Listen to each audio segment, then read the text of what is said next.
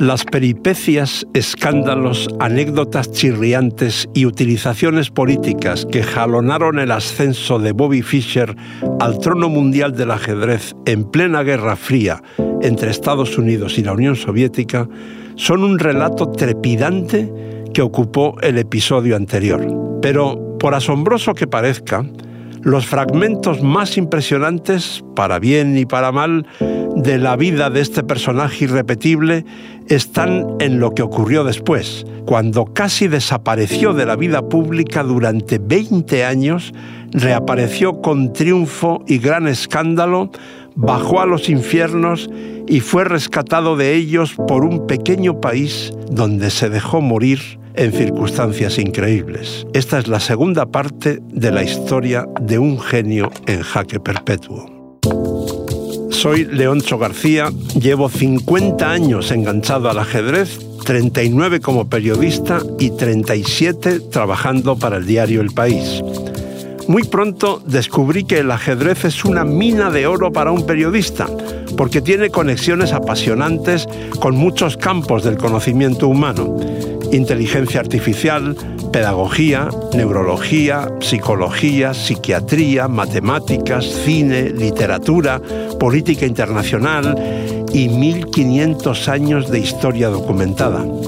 ¿Se imaginan cuántos misterios e intrigas hay en 15 siglos? De modo que cuando el país me propuso este podcast, mi única gran duda fue elegir los ocho temas iniciales entre tantos posibles y decidir qué personajes no podían faltar porque son muy interesantes incluso para quien no tenga ni idea de ajedrez. El más indiscutible es Bobby Fischer.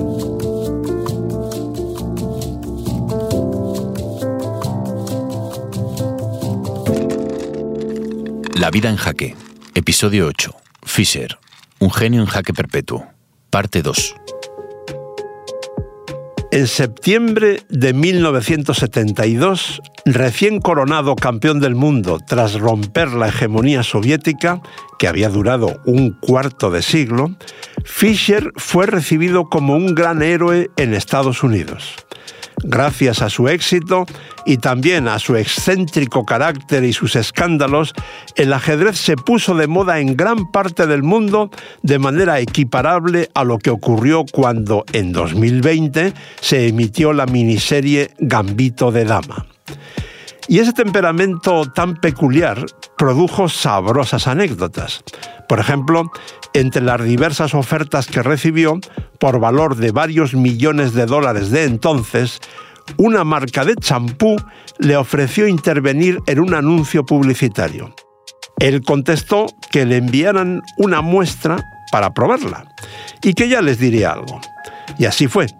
Un par de semanas después le llamaron y su respuesta fue, mire, he probado su champú y es una auténtica porquería.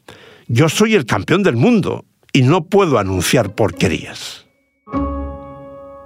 En esa historieta y otras similares, Fisher se comportó como una persona de principios morales tan sólidos que el dinero no podía minarlos, por mucho que fuese. Esa imagen de hombre inquebrantable por dinero se reafirmó cuando en 1975 el dictador filipino Ferdinand Marcos ofreció 5 millones de dólares, que ahora serían probablemente unas 10 veces más, como bolsa de premios para el duelo por el título mundial entre Fischer y el flamante vencedor del torneo de candidatos, el joven astro soviético Anatoly Karpov, de 24 años. Tres quintos de ese dinero serían para el ganador y dos para el perdedor. Es decir, que si Fischer perdía, se hubiera embolsado una cantidad aproximada a lo que hoy suponen 20 millones de euros. Sin embargo, Fischer dijo que solo jugaría si se aceptaban dos condiciones innegociables. Primera, que se jugara hasta que uno lograse 10 victorias, sin contar las partidas en tablas y sin límite de partidas. Hoy esa condición sería inaceptable, entre otras razones porque implica que el organizador tenga un presupuesto ilimitado, ya que es imposible determinar previamente la duración del duelo. Pero la Federación Internacional, la FIDE, la aceptó, seguramente porque para el dictador filipino eso no suponía problema alguno. Segunda condición, si el marcador llegara a ponerse 9-9, el duelo terminaría de inmediato y el campeón retendría el título. En otras palabras, al aspirante no le bastaría con ganar 10-9, sino que debería hacerlo al menos por 10-8. Tras varios meses de tremendas discusiones, la FIDE lo rechazó por 35 votos a 32 y Fischer fue desposeído del título mundial. Hay una opinión unánime en lamentar que ese duelo no se jugase nunca. Quizás sea Kasparov quien mejor lo haya expresado. Creo que Fischer fue indudablemente el líder de su generación, que impulsó el ajedrez, y solo podemos lamentar que abandonase el ajedrez prematuramente sin enfrentarse a Anatoly Karpov, el líder de la generación siguiente. Hoy, con la perspectiva que da el tiempo y con todo lo que sabemos sobre el comportamiento posterior de Fischer y sus desequilibrios mentales, somos muchos quienes pensamos que el genio estadounidense sentía en ese momento un miedo patológico a perder. Desde el punto de vista de la psicología, él ya había logrado el máximo objetivo que se había planteado en su vida, destronar a los soviéticos. Por tanto, lo único que podía ganar jugando era dinero, y tenía muchísimo que perder. De hecho, una voz tan autorizada como la del multicampeón del mundo Gary Kasparov considera que de haberse disputado aquel duelo, el campeón hubiera sido Karpov, porque el estadounidense llevaba tres años sin jugar una sola partida de alta competición, mientras que el soviético estaba ya muy cerca del pico de forma de su carrera. Por su parte, Karpov hizo cuanto pudo para disputar un duelo con Fischer en los años siguientes. Lo sabemos por el propio Karpov y por varios testigos de sus encuentros en Tokio, Los Ángeles y Montilla, en la provincia española de Córdoba. Esas fuentes coinciden en que al menos dos veces hubo un acuerdo de palabra, pero justo cuando estaban a punto de rubricarlo, Fischer se inventaba alguna excusa. La principal era su exigencia de que ese duelo se denominase Campeonato del Mundo Profesional. Karpov le explicó que eso era inaceptable para las autoridades deportivas de la Unión Soviética, porque todo el deporte profesional estaba estrictamente prohibido en su país. Pero Fischer se enrocó en su exigencia y finalmente no hubo acuerdo. A partir de ahí, la vida de Fischer es muy oscura durante los 17 años siguientes, con inactividad total durante 20 consecutivos en cuanto a torneos se refiere, y casi ninguna noticia pública sobre su vida, aunque más tarde supimos que seguía dando mucho dinero en donativos a la llamada Iglesia Universal de Dios. En esa falta de noticias solo hay una excepción importante, y es muy triste. El 26 de mayo de 1981, Fisher fue detenido en la calle por la policía de Pasadena, California, porque le confundieron con un delincuente que estaban buscando por haber atracado un banco. Su aspecto era horrible y sucio, con una barba larguísima y muy descuidada. Le arrestaron durante dos días hasta que se descubrió el error poco después de ser liberado, Fisher publicó un panfleto titulado Yo fui torturado en Pasadena, donde acusó a la policía de maltratarlo. Lo vendió por las calles al precio de un dólar.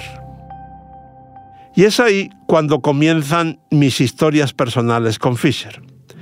En el verano de 1972, a los 16 años, yo estaba entre los millones de personas que se engancharon con fuerza al ajedrez gracias a su enorme carisma antes y durante su duelo con Spassky. Cuando 11 años después me convertí en periodista profesional especializado, mi sueño era conocerlo. Logré contactar con él a finales de los 80, a través de un amigo común venezolano que se llamaba Isidoro Cherem, quien me recomendó con su mejor intención que mintiese a Fischer, que le ocultase mi profesión porque él odiaba a los periodistas. Pero no hice caso y en mis cartas y mensajes a través de Cherem le conté siempre la verdad. Yo era un ajedrecista que se había convertido en periodista y al ejercer mi profesión intentaba contribuir al fomento del ajedrez. Cherem admiraba profundamente a Fischer, a quien incluso había ayudado con dinero en sus peores momentos. Pero también reflejaba en sus conversaciones telefónicas una cierta amargura. No daba detalles concretos, pero me insinuaba que mi ídolo tenía un lado malo muy desagradable. Por tanto, yo estaba prevenido. El siguiente grado de acercamiento fue que Fischer llamó por teléfono a mi casa y habló una vez con mi esposa y otra conmigo, siempre en un tono cordial y en español e inglés mezclados. Cuando mi esposa le dijo en diciembre de 1990 que yo estaba en el Mundial Kasparov-Karpov de Lyon, en Francia, a Fischer le pareció muy mal. En pocos minutos comprenderéis por qué. Por fin nos vimos en secreto en la primavera de 1991 en un hotel cercano al aeropuerto de Frankfurt, junto a Cherem y un empresario catalán, José Ignacio Borés, quien intentaba convencer a Fischer de que jugase un duelo de revancha contra Spassky durante la Expo 92 de Sevilla. Fischer me saludó con educada frialdad. Almorzamos juntos, empezando por una sopa. Al terminarla, sacó un tablero de bolsillo y decidió ponerme a prueba y aclarar si, como le había dicho, yo era realmente un ajedrecista convertido en periodista o un impostor que intentaba engañarle para lograr una exclusiva a toda costa. Ese fue uno de los mayores golpes de suerte de mi vida, porque la posición que me puso en el tablero correspondía a una partida que yo me sabía de memoria. Y le dije, esta es su partida con el español Arturo Pomar, Olimpiada de Ajedrez de La Habana 1966, que usted ganó de esta manera. Y reproduje las jugadas siguientes. A partir de ahí, el trato de Fischer hacia mí se hizo mucho más amable y lo primero que comprobé fue su enorme amor al ajedrez el punto de ira contenida que se notaba en sus palabras cuando conversábamos sobre otros temas, eh, propio de alguien que se siente injustamente tratado por el mundo, desaparecía y se transformaba en un tono suave y armónico cuando hablaba de una partida o mostraba variantes en el tablero. Tras el almuerzo y la larga sobremesa, yo era el hombre más feliz del mundo pero esa alegría total, sin matices, iba a dar paso pocas horas después a una experiencia triste y traumática. Fuimos a cenar a la parte antigua de Frankfurt. Después de la cena, Fischer y yo nos separamos de Cherem y Borés y paseamos a solas por las calles.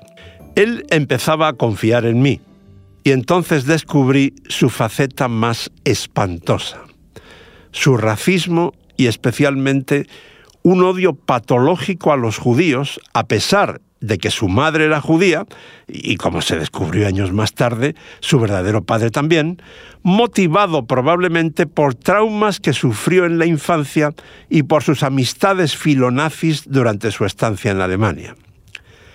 Pero al mismo tiempo, Fischer también me demostró durante ese paseo que tenía una inteligencia portentosa y que ya no era la persona inculta que fue de joven. Sus análisis de la política internacional de aquel momento, con el mundo convulsionado por la desaparición de la Unión Soviética, eran sumamente brillantes, profundos y certeros, con un pequeño y terrible matiz.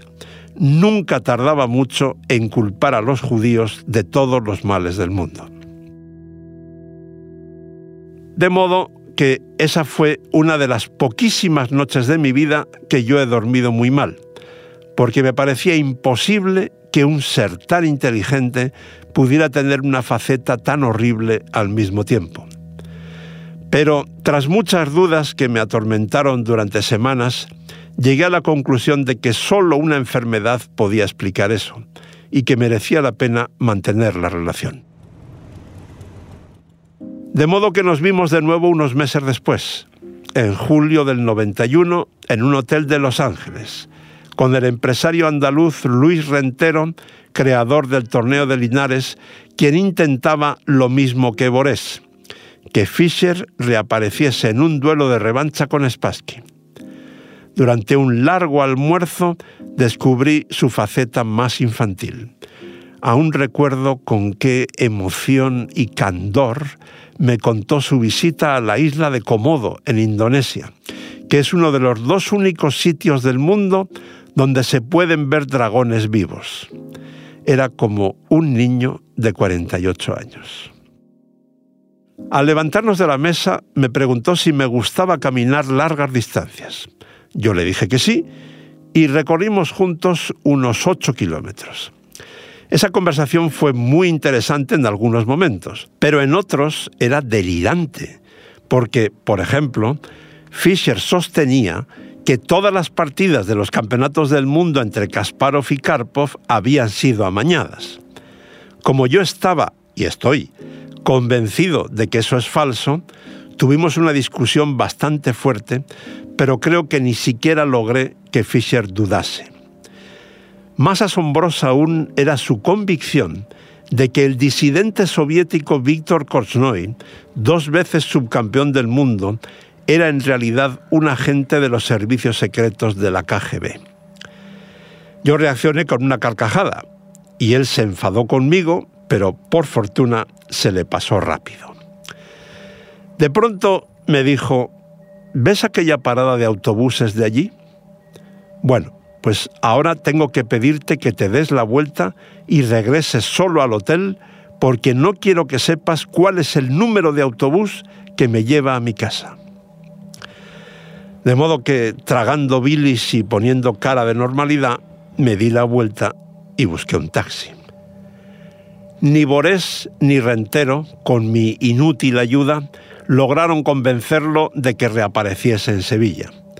Pero un año más tarde, en Yugoslavia, durante la guerra, Fischer aceptó la oferta de Yesdimir Vasilievich, un traficante de armas y banquero que no mucho después huyó a Australia con el dinero de sus clientes.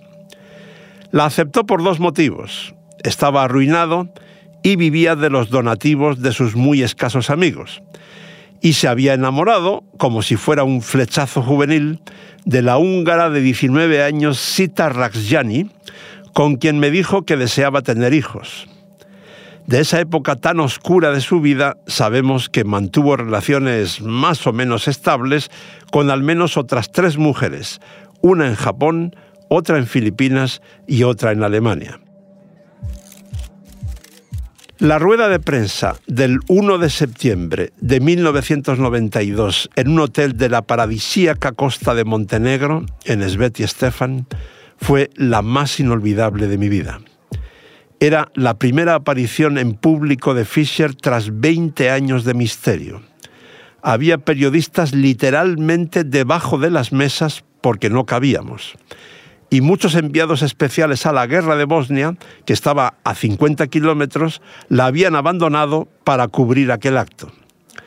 Fischer pidió a los camarógrafos que le sacaran un plano muy corto y escupió a un documento del gobierno de Estados Unidos que le conminaba a no violar el embargo internacional contra Yugoslavia, disputando allí el duelo de revancha contra Spassky con una bolsa de 5 millones de dólares.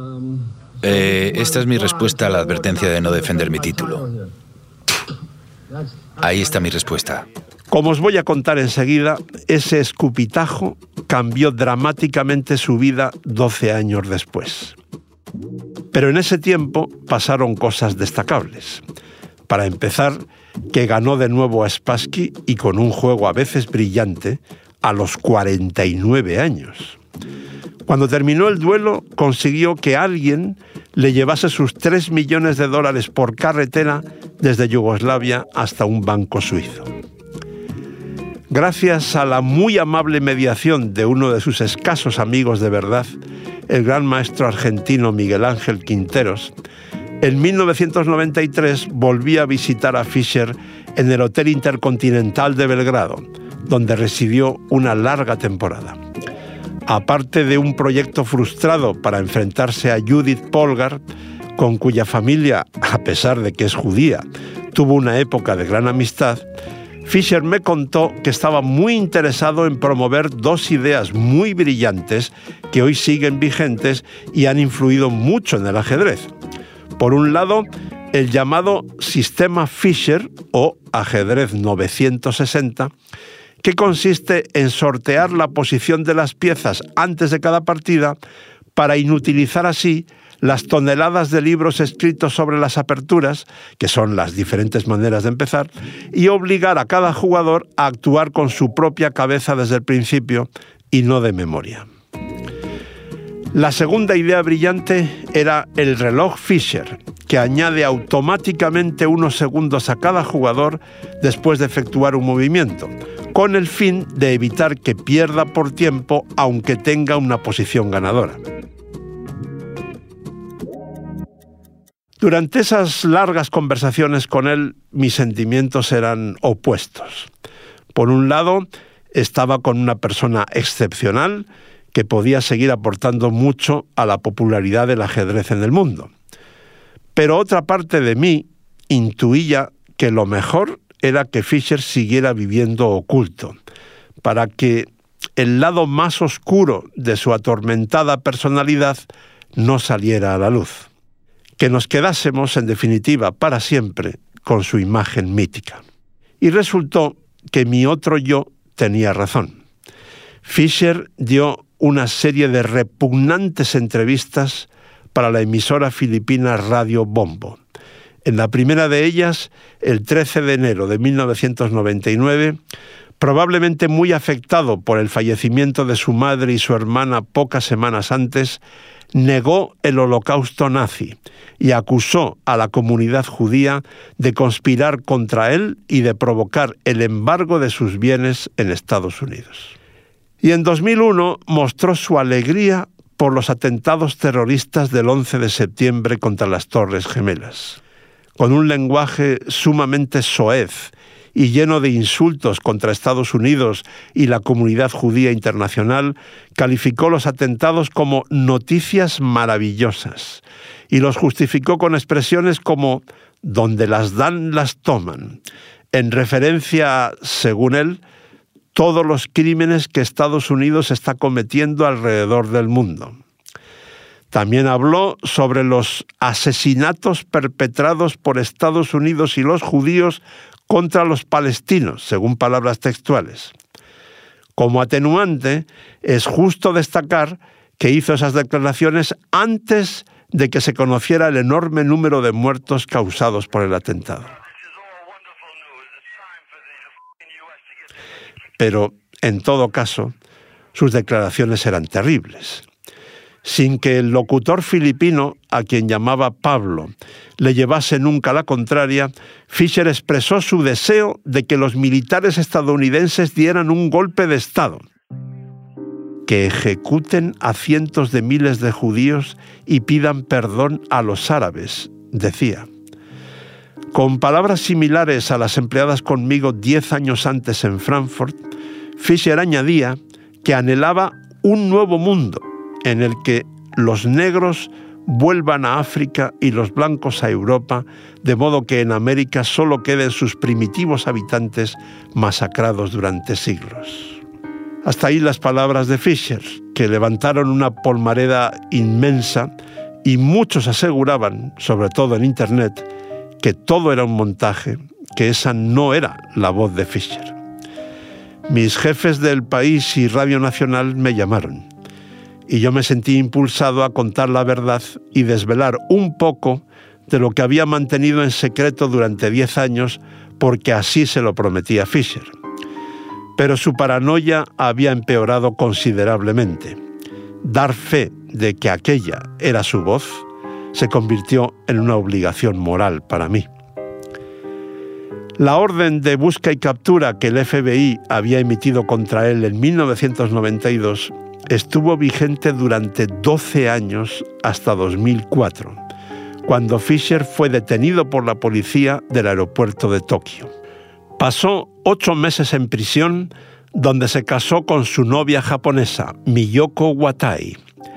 A pesar de que muchas voces desde todo el mundo, incluida la de Spassky, pidieron un trato clemente para él, Estados Unidos solicitó su extradición. Y cuando todo indicaba que el gobierno japonés no iba a tener más remedio que ejecutarla, el Parlamento de Islandia convocó una sesión extraordinaria con un único punto en el orden del día, discutir si se concedía asilo político a Bobby Fischer por motivos humanitarios, porque se consideraba que los gobiernos de Estados Unidos y Japón lo habían tratado injustamente, y en agradecimiento, según palabras textuales, porque en 1972 había puesto a Islandia en el mapa mundial.